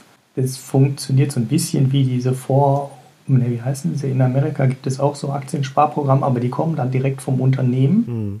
Und in Großbritannien haben sie es so organisiert, dass es halt dein Depot ist und du in diesem Depot mehr oder weniger machen kannst, was du möchtest und das da drin dann steuerfrei ist. Ich weiß ehrlich gesagt nicht mal, ob die das in, die, in Großbritannien nachgelagert besteuern. Das ist ja dieses Riester-Modell. Ne? Du kannst da steuersparend äh, dein Geld einzahlen, musst dann aber das im Alter, wenn du das Geld entnimmst, dann besteuern. was für dich vorteilhaft ist, weil du während deines Berufslebens normalerweise einen höheren Steuersatz hast, als du den dann im Alter hast, wenn du Rente bekommst. Aber du musst es besteuern. Muss man ja gar nicht unbedingt so machen. Müsste man ja gar nicht so machen, das mit der Steuerbefreiung und Nicht-Steuerbefreiung. Aber man sagt halt, wir nehmen dich aus dieser Steuer einfach raus und du kannst ein Depot machen und damit musst du halt bis 65, 67 sparen und erst dann darfst du dein Geld daraus abholen und dafür musst du dafür keine Steuern zahlen, darauf keine Steuern bezahlen. Ja. Das wäre mein bevorzugtes Modell. Und ob die Leute dann da drin Staatsanleihen, ETFs oder Aktien selber kaufen, ist immer noch allein dem Anleger überlassen. Wichtig ist halt, es gibt eine steuerliche Begünstigung. Dafür musst du es fürs Alter benutzen, dein Geld, und darfst erst dann da dran. Ja, und da wäre die CDU doch eigentlich auch sofort dabei. Aber die wollen natürlich über Friedrich Merz auch BlackRock schützen, da muss man ja auch ehrlich sein, ne, bei der CDU. Ja, ja. Äh, naja, gut, da würde ich sagen, ähm, da wollten wir ja schon länger mal drüber reden. Ist jetzt eigentlich auch nicht so das Riesenthema, weil da irgendwie, äh, naja, es, äh, ich glaube, zeigt einfach nur, dass es ein bisschen komisch ist, was unsere Bundesregierung da so treibt. Ja. Komisch ist auch die WTO-Berufungsinstanz. heute die Holzhammer-Überleitung heute hier. Ja, komisch leer soll da sein, habe ich mir Komisch leer, ja. Also ich äh, habe es ja in der letzten Folge vor Jahreswechsel schon mal angedeutet, dass ich mich da nochmal mit beschäftigen möchte. Und ich habe dann doch ein paar Sachen entdeckt, wo ich sage, ja, das reicht, da können wir mal drüber reden. WTO-Berufungsinstanz, die gibt es seit 1995 und es ist schlichtweg ein, ja, eine Art Streitschlichtungsverfahren, das sich dann in ein, eine Berufungsinstanz äh, letzter Natur mündet. Appellate Body heißt das Ganze. Und die WTO selber hat, naja, 164 Mitglieder. Das heißt, sie ist ein sehr mächtiges Instrument zur Beilegung von Handelsstreitigkeiten geworden in diesem Fall rechtlicher Natur. Also da gibt es richtige Rechtsverfahren, die natürlich auch viele Jahre dauern und irgendwann gibt es dann halt eine Entscheidung. Und schon im, so kurz nach der Jahrtausendwende hat man festgestellt, dass nicht alle WTO-Urteile von den Staaten anerkannt werden und entsprechend umgesetzt werden, sondern manchmal hat einfach ein Staat gesagt, nö, mache ich nicht. Ihr habt mir gar nichts zu sagen. Und dann wurde das halt nicht gemacht. Das wiederum führte dann natürlich zur Kritik an der WTO und äh, führte auch zu einer kleinen, naja, wie wir jetzt ja sehen, Legitimationskrise im Endeffekt. Und das Grundproblem an der Sache ist aber, dass die Mitgliedstaaten der WTO sich in, in mancherlei Hinsicht nicht auf so ganz klare Regeln einigen konnten. Und immer wenn die Regel nicht so ganz klar ist, man aber eine Art Rechtssystem hat, wo dann Richter sitzen und entscheiden, dann agieren diese Richter halt in einer Art rechtlichem Vakuum und durch Entscheidungen schaffen sie Recht. Ja, und äh, äh, ja, und mit diesem Recht wiederum geht man ja dann an die Staaten ran und sagt, so, aber das und das ist jetzt gültig und darum gab es großen Streit in der Vergangenheit. Das heißt also auch, und äh, das war jetzt der Kern der Aussage, dass in letzter Konsequenz diese Uneinigkeit der Mitglieder dazu führte, dass die äh, WTO oder die Instanzen der WTO sich rechtliche Kompetenz und Zuständigkeit angeeignet haben. Und das wiederum führte dann eben zu dieser Unzufriedenheit. Dann gab es die Vorwürfe, dass da eine Kompetenzausweitung stattfinden würde, dass äh, da sind die alle gar nicht zuständig und was wollen die denn von mir und das sehen wir alles nicht ein und so weiter und so fort. Allen voran natürlich die USA, was auch gewohnheitsmäßig daran liegt, dass die USA als größter Fisch im Teich natürlich auch die meisten Streitigkeiten innerhalb der WTO ja, auszufechten hatte aber auch Europa war nicht immer glücklich. Und die Kritik lautete, dass also seitens der, seitens der USA und Europa, dass man in der WTO einen sehr schweren Stand hätte, Handelsschutzinstrumente gegen Wettbewerbsverzerrungen geltend zu machen. Und das wiederum betraf dann vor allen Dingen den Staatskapitalismus in China. Also da ist die WTO schlichtweg an eine Grenze gestoßen. Es gibt aber auch bei all dem so ein paar positive Aspekte. Zum Beispiel hat die WTO nach der Finanzkrise 2008 eine sehr starke Rolle darin gespielt, dass die Staaten nicht zu protektionistischen Maßnahmen gegriffen haben, um ihre eigene Wirtschaft vermeintlich zu schützen, sondern dass der Handel weiterfließen konnte, dass äh, sich fast niemand abgekapselt hat und wenn man das aus heute heraus betrachtet, aus 2020, könnte man sicherlich auch fragen, ob Donald Trump nicht eine Folge der Finanzkrise in 2008 ist. Und dann würde man vielleicht auch auf die Idee kommen zu sagen, naja, so gut hat das ja nicht geklappt mit der Verhinderung protektionistischer Maßnahmen. Ne? Also hier gibt es so ein paar Fragezeichen, aber zumindest direkt während der Finanzkrise und kurz danach hat die WTO geholfen. So, das Problem ist also, innerhalb der WTO besteht kein Grundkonsens mehr darüber, wie diese, ja, wie das äh, Recht zu sprechen ist und wer genau für was zuständig ist. Und diesen Grundkonsens haben vor allen Dingen die USA dann auch äh, zum Ausdruck gebracht und die haben dann einfach gesagt, naja, wir verhindern jetzt die Nachbesetzung neuer Richter in dieser Berufungsinstanz. Und das heißt, seit 11. Dezember, um genau zu sein, ist diese Berufungsinstanz aufgrund fehlender Richter nicht mehr arbeitsfähig. Es gibt da jetzt nur noch genau einen Richter drin, der darf alleine nichts tun, nachdem zu Ende 10. Dezember zwei Richter das Ende ihrer Amtszeit erlebt haben. So, und jetzt ist dieses Gremium entscheidungsunfähig und eine Lösung ist nicht in Sicht. Und dann ist natürlich die große Frage, was tut man nun? Und ich glaube, ich kann mhm. sie nicht befriedigend beantworten, weil im Endeffekt ist ja klar, man müsste sich jetzt halt mal einigen, das Gremium neu besetzen und äh, dann würde wieder alles seinen sozialistischen Gang gehen. Tut es aber nicht. Ähm, es wird auch, naja, also mancher sagt, dieser Leitesser da in den USA, der Trade-Kämpfer von Trump, der hätte da irgendwelche persönlichen Sachen mit der WTO auszutragen. Also das ist so ein ziemlicher, naja, überzeugter Ideologe im Sinne von, die WTO muss zerstört werden. Ja, also von daher hofft, also ist die, die erste Sache, die man tun kann, hoffen, dass Trump nicht wiedergewählt wird, weil dann könnte sich vielleicht etwas zum Positiven verändern. Also aus meiner persönlichen Warte heraus, ich habe ja sofort nach der Wahl von Trump gesagt, äh, der wird wiedergewählt wir sollten nicht davon ausgehen, dass er so viel Mist baut, dass er nicht wiedergewählt wird. Und ich glaube, wenn wir da so drauf gucken, könnte das eintreffen. Also Hoffnung ist hier kein guter Ratgeber. Ja, ein paar Staaten haben sich da, darauf geeinigt, dass sie die Urteile der ersten Instanz anerkennen. Ja, das ist so die, eine, eine Erstreaktion. Das heißt, die erste Instanz entscheidet und ähm, das wird dann anerkannt. Aber auch hier ist das Problem natürlich, wenn die USA da nicht mitmachen, wenn der Elefant im Raum, der sagt nö, dann bringt das halt auch was im Kleinen, bilateral zwischen diesen Staaten, die sich darauf vereinbart haben, aber eben auch nichts für das große Ganze. So, die EU, Kanada und die Schweiz haben sich darauf verständigt, eine Ersatzinstanz ins Leben zu rufen. Die funktioniert bilateral untereinander, aber eben auch nur da. Ja, und dann ist halt die Idee, dass das Ganze ja erweitert werden könnte. Also Staaten, die da mitmachen wollen, könnten da mitmachen. Man hat da auch so einen schönen Namen geschaffen für Multi-Party Interim Agreement. Also es soll halt kein endgültiges Gremium sein, sondern nur die Zeit bis zur Einigung unterbrücken, äh, überbrücken.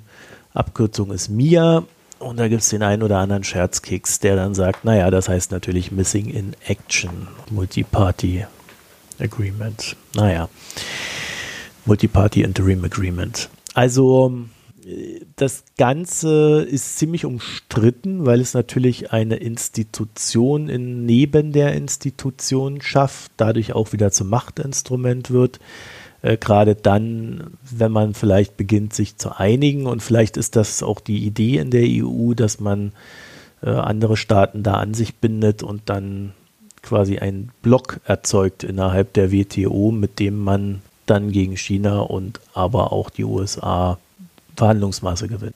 Wäre mal so eine Idee. Ja, etwas fatalistischer ist die Ansicht, dass die meisten Probleme eh über direkte Verhandlungen gelöst werden. War schon immer so, wird wohl immer so sein und das ist sicherlich auch nicht falsch.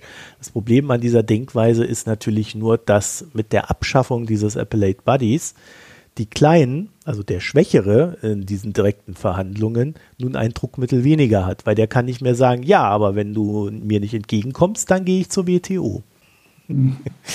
Da kann er hingehen, aber da wird sein Fall halt nie mehr entschieden. Ne? Ja. Ist auch nicht so geil. Ja, also es gibt da noch ein paar weitere kleinere Ideen, die irgendwie alle nicht so ganz valide sind. Äh, alle haben irgendwie was mit äh, Ersatz und äh, Umgehung und sonst was zu tun. Das heißt, es gibt dann immer viele Kritiker, je nachdem, welchen Block man sich anschließt. Ähm, ja, sind dann die Leute dafür oder dagegen. Also ich fürchte, das Ganze muss im Großen gelöst werden, sonst wird es keine Lösung geben. Mhm. Ja, die Reaktion der EU darauf fand ich auch insofern interessant, als dass sie jetzt gesagt haben, ja, also äh, wenn jetzt in der WTO keine Streitschlichtung mehr möglich ist, dann müssen wir uns schützen. Das heißt, wir brauchen äh, ja, Munition im Kampf gegen die Bösen, in Anführungszeichen. Also hat man sich jetzt aufgemacht, um sich selbst Instrumente in die Hand zu geben, also als EU auch äh, Strafzölle auf andere gegenüber anderen zu verhängen. Und lustigerweise wird schon das allein, also dass sich die EU diese Möglichkeit gibt, schon wieder als Angriff von anderen gesehen und kritisiert.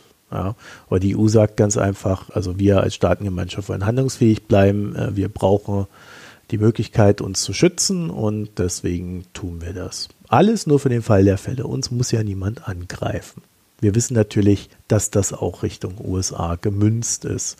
So, dann noch so eine kleine Randbemerkung, das ist mir dann so aufgefallen, als ich da reingeguckt habe. Die EU hat äh, in den letzten Monaten so begonnen, den Klimaschutz für ihre Handelspolitik zu entdecken. Und zwar so über das Thema CO2-Erzeugung und äh, man müsste ja wenn man hier in Europa einen CO2-Preis einführt, ja eigentlich auch darauf achten, dass die Produkte, die von außen kommen, ja dann auch entsprechend CO2 bepreist sind und so weiter und so fort. Ja, und äh, da geht es dann natürlich schon los, dass der EU sofort protektionistische Maßnahmen vorgeworfen werden und die äh, EU also über diese Bepreisung dann versuchen würde, also über die geplante Bepreisung, ihre Märkte vor der Konkurrenz aus anderen Ländern zu schützen. Ja, sie macht dann natürlich Produkte von außen entsprechend teurer. Ja, und da kann ich nur sagen, die WIO wäre in diesem Fall sicherlich ein gutes Instrument, da zu vermitteln oder Urteile zu fällen. Also vielleicht macht es ja dauerhaft doch Sinn, dieses Instrument wieder zu beleben. Hm. Amen. so, das war's an der Stelle.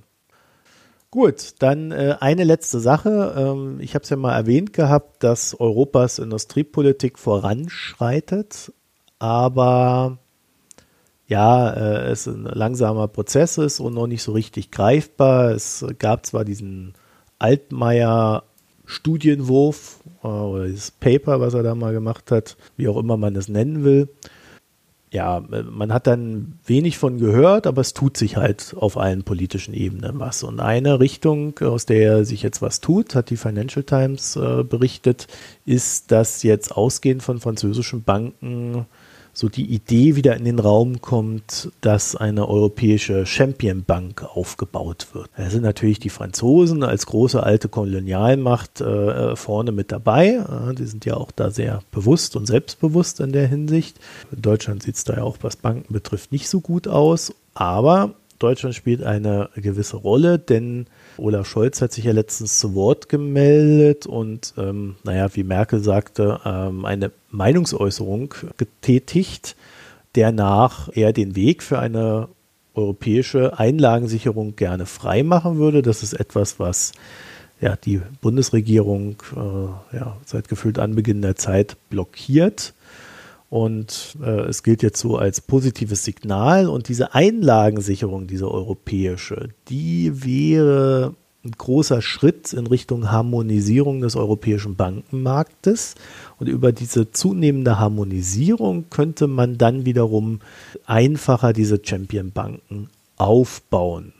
Ja, und das Interessante ist, dass Politik wie auch die jeweiligen Bankenaufsichten in verschiedenen Ländern signalisiert haben, dass sie dieser Idee auch äh, eher zugeneigt sind. Mhm. Also ich könnte mir vorstellen, dass Olaf Scholz sich hier natürlich mit seinen französischen Partnern abgesprochen hat oder vielleicht auch nicht äh, und er versucht nur Merkel zu ärgern oder was auch immer. Mhm. Ja, oder vielleicht war das alles auch noch so ein bisschen Wahlkampf. Man weiß ja, es nicht. Oder, ja. Ja, also in Deutschland ist die Regierung darüber jedenfalls eher zerstritten als geeinigt und ich glaube, wir sollten da nichts Schnelles erwarten. Ja, das war's mit erhellenden Nachrichten aus der Welt der Wirtschaft. und damit kommen wir zum Gesellschaftsteil. Die Pix Ulrich. Wie sieht's denn ja. da bei dir aus? Ich habe ein so eine Art äh, Video. Was? Eine Art Video? Nein, ich nenne das jetzt einfach Podcast, obwohl es keiner ist. Ähm, es war auf der, auf der, ist falsch, ne? Es war auf dem 36C3, dem Chaos Communication Congress in Leipzig, der kurz vor der Jahreswende stattgefunden hat. Und äh, ja, es ist jetzt kein äh, super exklusiver Pick, weil ich, äh, wo ich hier gerade die URL raussuche für den Pick sehe ich, dass das Abstand der meist abgerufenste Talk war und es wurde auch in der Presse relativ weit darüber berichtet. Aber das Ding ist halt echt lustig, also gut präsentiert, lustige Datenanalyse und du bist ja auch äh, Vielfahrer mit der Deutschen Bahn. Oh Gott. Ähm, es geht um diesen Bahnmining-Vortrag. Ist eine knappe Stunde. Der David Kriesel, der den Vortrag gemacht hat, war auch zum, zum dritten Mal da der hat dreimal schon mal so äh, große Datenanalysen gemacht und er hat halt permanent das ganze Jahr über die Bahn-Website abgecrawlt. Ähm, interessanterweise hat er dann irgendwann sogar mal nachgefragt bei der Bahn und die haben ihm das erlaubt.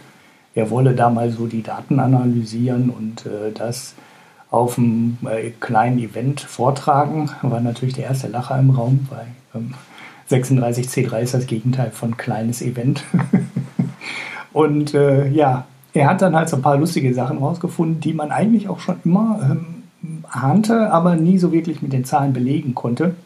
Zum Beispiel, dass der ICE wirklich im Sommer signifikant mehr Ausfälle hat als ICEs im Winter und auch, dass der ICE im Sommer signifikant mehr Ausfälle hat als die ECs und die ICs. Das heißt, es ist wirklich ein technisches Problem, in den ICEs, dass da die berüchtigte Klimaanlage, ich meine, man kennt sie und jeder kennt die Geschichten von ausfallenden Klimaanlagen in ICEs, das ist halt kein, kein statistischer Zufall, sondern es lässt sich wirklich, wenn man sich den ganzen Tag die Verspätung bei der Bahn runterlädt, nachweisen, dass das, dass das wirklich ein Ausfallgrund ist. Man hat natürlich andere Analysen gemacht, ne, welche Bahnhöfe sind die mit den meisten Verspätungen und das sind dann eher so Fingerübungen. Dich wird freuen, dass äh, Köln weit vorne ist, Frankfurt auch. Die ganze Rheinschiene ist sowieso ein Problem, ähm, ist eigentlich auch bekannt. Äh, da hm, habe ich schon den einen oder anderen Tweet zu abgeschickt, dass äh, zwischen Duisburg und Düsseldorf auf einer der meistbefahrensten Strecken in Deutschland halt immer noch du auf Edge zurückfällst, wenn du Pech hast. Weil da auf so einer Strecke halt ein Funkloch ist oder fast ein Funkloch ist, selbst im Telekom-Netz. Und ja, so ein paar Sachen kann man da halt ähm, sehen. Und die lustigste Folie, die er dann zusammengestellt hat, ist eine mit den Verspätungen von Bahnhöfen, wo über 50 Prozent der Züge verspätet sind. Und zwar um mehr als 20 Minuten. Und auch wenn das jetzt so hundertprozentig, nicht so hundertprozentig sicher ist, dass es so ist, aber eigentlich bekommst du ab mehr als 20 Minuten ein Upgrade auf ein Flex-Ticket. Das heißt, wenn du jetzt, also er hat ein Beispiel genommen in Mainz, ähm, irgendwann ähm, von Mainz aus ähm, mittags Richtung Süden mit dem IC 2221 oder sowas was, glaube ich, fährst, kommt der Zug mit einer 53-prozentigen Wahrscheinlichkeit mehr als 20 Minuten zu spät. Das heißt, wenn du an dem Tag in die Richtung fahren willst und du zahlst den Aufpreis für ein Flex-Ticket, bist du doof, weil du hast eine 50-50 Chance, dass du mit dem normalen Ticket dann halt doch ein Flex-Ticket Flex bekommst und dann mit dem ICE fahren kannst, weil der äh, eigentlich gebuchte IC ähm, ja halt mit 53-prozentiger Wahrscheinlichkeit mehr über 20 Minuten Verspätung haben wird. Und das ist ein sehr, sehr gut professionell präsentierter ähm, Vortrag und den kann man sich auch für so ein paar Lacher anschauen. Wobei der Lacher mit dem Berliner Flughafen offensichtlich aber interessanterweise nicht zündet. Aber den muss er dann nochmal erklären, was für ein Witz immer doof ist. Aber ja, beim zweiten Mal lacht der Saal dann halt doch. Es gibt noch ein paar andere Vorträge. Könnt ihr uns ja auch in den Kommentaren hinterlassen, was äh, vielleicht einer von euch interessant fand. Wir haben es übrigens auch auf die Bühne geschafft, ne, beim 36C3 mit unserem kleinen Podcast hier. Hab ich. Und zwar ähm, in dem Vortrag, jetzt muss ich mal eben noch mal kurz äh, suchen, wie er heißt. Das ist der Vortrag Energiespeicher von heute für die Energie von morgen. Und da taucht man ganz am Ende unter Podcast, die der Sebastian Pischel, also der den Vortrag hält, gerne hört sagt er zwar irgendwie, hätte erst äh, zwei, drei Folgen gehört und müsste mal schauen, wie sich das so entwickelt. Aber wenn du uns jetzt auch in dieser Folge noch zuhörst, ähm, ja, das ist auch ein interessanter Vortrag. Da geht es halt um Akkutechnologie, ne, was wir hier mal mit dem Thema Tesla auch manchmal so am Rande streichen, aber dann halt wirklich so technisch und teilweise so bis auf die äh, chemische Ebene unten runter. So halt für wirkliche, ja, sag mal, Nerds runtergebrochen. Einen, den ich mir noch anschauen wollte, ein anderer Vortrag was hat die PSD 2E für uns getan? Den habe ich aber noch nicht geschaut. Der ist aber auch so hier in unserem Themengebiet und wird wahrscheinlich den einen oder anderen auch interessieren. Ja, da hatte ja der André Bajorat schon auf Twitter gemeint, dass er mit dem Vortrag nicht so ganz glücklich war. Ja. So, weil er das von der Polemik her nicht so ganz, ja, gelungen fand. Ja, okay. Also den habe ich noch nicht geguckt, da kann ich noch nichts zu sagen. Den werde ich mir aber auf jeden Fall, weil der themenmäßig so an unseren Themen auch dran ist. Und PSD2 hatten wir ja hier auch mal, auch mit dem André. Ähm, und das ist, äh, ja, den werde ich mir nochmal gucken. Und vielleicht habt ihr dann noch andere Empfehlungen von Vorträgen, die man sich dann mal anschauen sollte. Und ich glaube, nächstes Jahr fahre ich dann mal wirklich endgültig dahin. da sage ich schon zehn Jahre und habe es nie gemacht. Und ja, ich war ja schon zweimal da, aber ich schaffe es irgendwie, das ist so Jahresende ist bei mir immer ganz schlimm und ich war dieses Jahresende ja in Hamburg und habe in dem Hotel übernachtet, das dann, weil da der Kongress nicht mehr stattfindet, äh, frei war. Ah ja, direkt nebenan. Ja, da konnte man, in Hamburg konnte man ja rüberlaufen. Ne, vom ich habe von meinem Zimmer direkt auf das CCA geguckt und das Bauen, das sollte ja Ende des Jahres fertig sein. Aber die bauen da immer noch. Also das äh, sah jetzt auch nicht so aus, als ob das morgen fertig wird. Also das wird wohl noch eine Weile dauern da. Ja, jo, das war auf jeden Fall mein Pick. Achso, es gab noch irgendwie einen, den habe ich auch geschaut, aber da fällt mir jetzt gerade der Titel nicht ein. Da ging es um äh, Hacking der, in, äh, der Verkehrswende. Den habe ich schon geschaut, der war auch echt lustig, weil die am Ende so unzufrieden war mit den Optionen, die im Verkehrssystem zur Verfügung stehen, dass die jetzt ihr eigenes Carsharing ähm, aufziehen wollen mit eigen entwickelten Rädern, die sie dann produzieren lassen, mit selbstentwickelten Schlössern das war dann da halt der Hacker-Ansatz. Ne? Also sie haben sich halt angeschaut, was gibt es denn für Schlösser. Und in den bisher existierenden Fahrradverleihsystemen und haben dann festgestellt, na, die sind alle halt unsicher wie Hölle. Ne? Also das ist halt irgendwie so eine schrottige China-Ware, ja, wo eigentlich keiner mal richtig drauf geschaut hat, der Ahnung von Sicherheitstechnologie hat. Und die konnten dann äh, mit einem selbstgestrickten Sender von, also der musste halt spezielle Bluetooth-Empfehle schicken und dann konnten die halt so einen ganzen Parkplatz von Park äh, von Fahrrädern quasi auf einen Schlag entsperren. Das heißt, die waren nicht mal einzeln verschlüsselt, sondern die konnten über Bluetooth alle Fahrräder gleichzeitig auch öffnen und schließen, weil die vergessen haben, in China die Bluetooth-Schnittstelle abzuschalten. das war schon ziemlich lustig, der Vortrag. Naja. Also die offizielle Kommunikation lief halt über, äh, über Mobilfunk. Aber die haben halt vergessen, die Bluetooth-Schnittstelle abzuschalten und dann konnte man die einfach alle, alle Fahrräder gleichzeitig auf und zuschließen. Also unfassbar, wie man sowas auf dem Markt merken kann, ohne äh, werfen kann, ohne dass das jemand merkt. Ja, naja, aber äh, das entspricht ja ungefähr dem, was wir so aus China über den, diesen Markt äh, gehört haben. Ne? Also mhm. das da nimmt es sich ja nicht viel. Okay, ich habe einen kleinen Artikel diesmal und zwar vom Standard, der Standard, nicht die Standard, aus Österreich. Und da geht es um ja, eine Frage des Gehalts. Und da wird so ein, ja, so, so ein Buchhändler porträtiert, so ein 23-Jähriger, äh, wie viel er verdient, also 1300 ein paar zerquetschte und äh, 1336 Euro, wie er davon lebt mit seiner Freundin, die genauso verdient und wie sehr er Bücher liebt und so weiter. Und irgendwie las ich das alles sehr, sehr angenehm und ich hatte so das Gefühl, naja, der, das ist so einer dieser Menschen, die wirklich das tun, was sie, was sie einfach lieben, auch wenn es kein Geld bringt. Und das finde ich, das hat man so selten, dass man sowas hört. Meistens meckern die Leute ja nur über die Arbeit, dass ich das irgendwie sehr, ja, rührig gelesen habe und euch dann auch entsprechend weiterreichen möchte. Ich mag ja auch Bücher sehr, aber ich könnte mir nicht vorstellen, von 1336 Euro im Monat zu leben. Also muss man dazu sagen, sagen. Hoffentlich stellt dann nicht einer jetzt die Frage, ob wir für 1300 Euro im Monat podcasten würden. Nein, natürlich nicht. Wir wollen ordentlich bezahlt werden.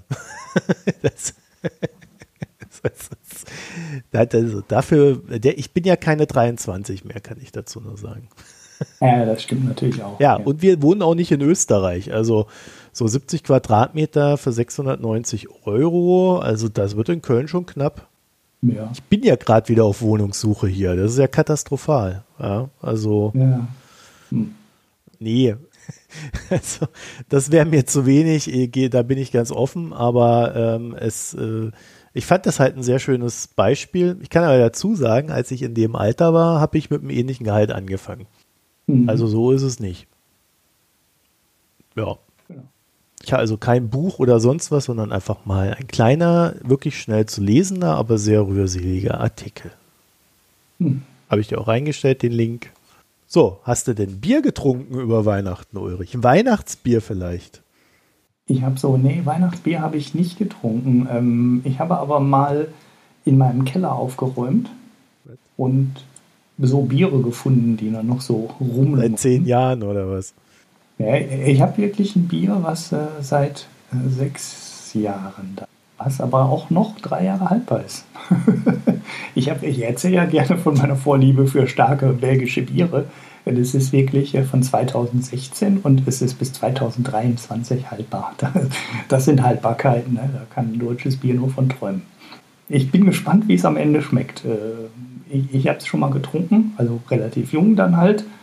Und äh, dann wie alt war es da, vielleicht zwei Jahre oder was nochmal getrunken. Jetzt müsste ich eigentlich nochmal eine Flasche aufmachen.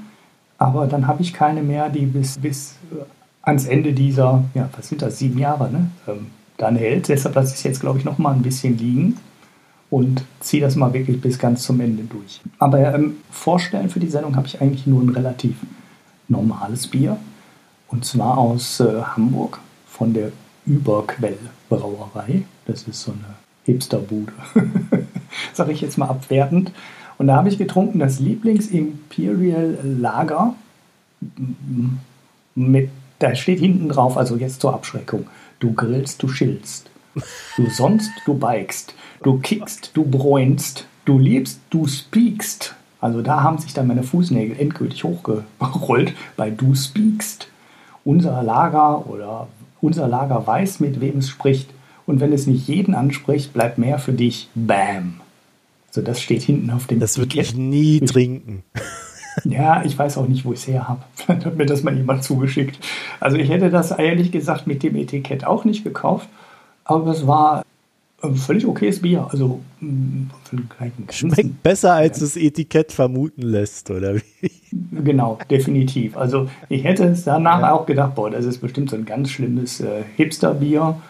Ähm, es war halt ein Lager, ein ja, bisschen stärker geropft als die ja auch nach nicht schmeckenden Lagerbiere aus England. So, aber äh, kann man gut trinken. Also war völlig in Ordnung. Punkte 7, 7, würde ich sagen, so 7 von 10. Boah. Also völlig okayes Bier und ähm, ja, muss man nicht um die Welt schiffen, wie, wie ich so gerne sage. Ne? Wir achten ja alle auf unsere CO2-Bilanz. Äh, ja, die haben allerdings noch Biere. Ne? Ich war gerade auf der Website, ich habe ja nur dieses eine gehabt. Die haben aber auch schon im Namen, hätten die mich schon abgeschreckt. Und zum Beispiel haben die ein Palim Palim Pale Ale. Also, also das, nein, das ist genug, das ist zu viel, das will ich nicht.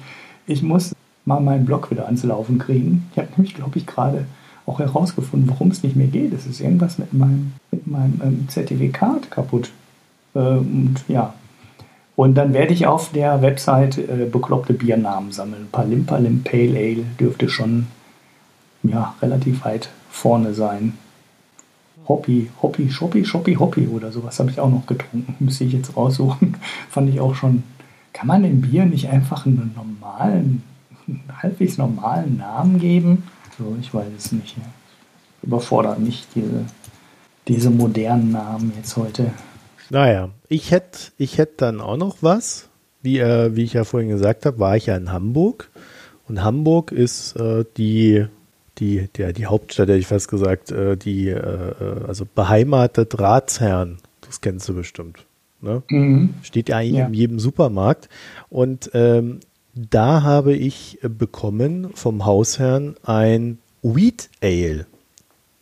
Mhm. Wheat Ale, Organic Ale, Ratsherrn Hamburg. Ja, die haben da auch lustige Sprüche auf dem Rücken, irgendwas mit Anlass für kuriose Spekulationen und so weiter und so fort. Ähm, die anderen, die ich da getrunken habe, die nehme ich jetzt so Woche für Woche durch. Aber äh, da muss ich sagen, das hat mir ausgesprochen gut gemundet. Also ich trinke ja ohnehin gern Weizen ähm, und das war schön fruchtig. Ja, also das war äußerst angenehm. Sehr zu empfehlen, wenn man es bekommt, wenn es einem über den Weg läuft. Ja, also da würde ich sagen, zugreifen. Da steht irgendwie lecker dazu Feldsalat mit Birnen, Granat, Apfelsalat oder nee, Granatapfelparfait. Naja, weiß ich nicht.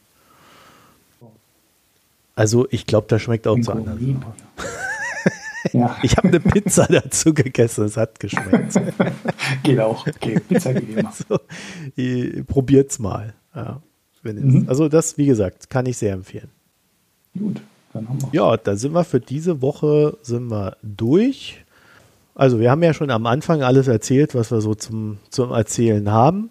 Und ähm, ja, wenn ihr da Fragen habt äh, oder so, könnt ihr euch ja einfach bei uns melden. Wir haben ja unsere Internetseite www.mikroökonomen.de mit OE und äh, ansonsten Twitter, Facebook, Reddit, jeweils mit Mikroökonomen, auch wieder OE in der Ansprache mit Ad und Subreddit und was auch immer.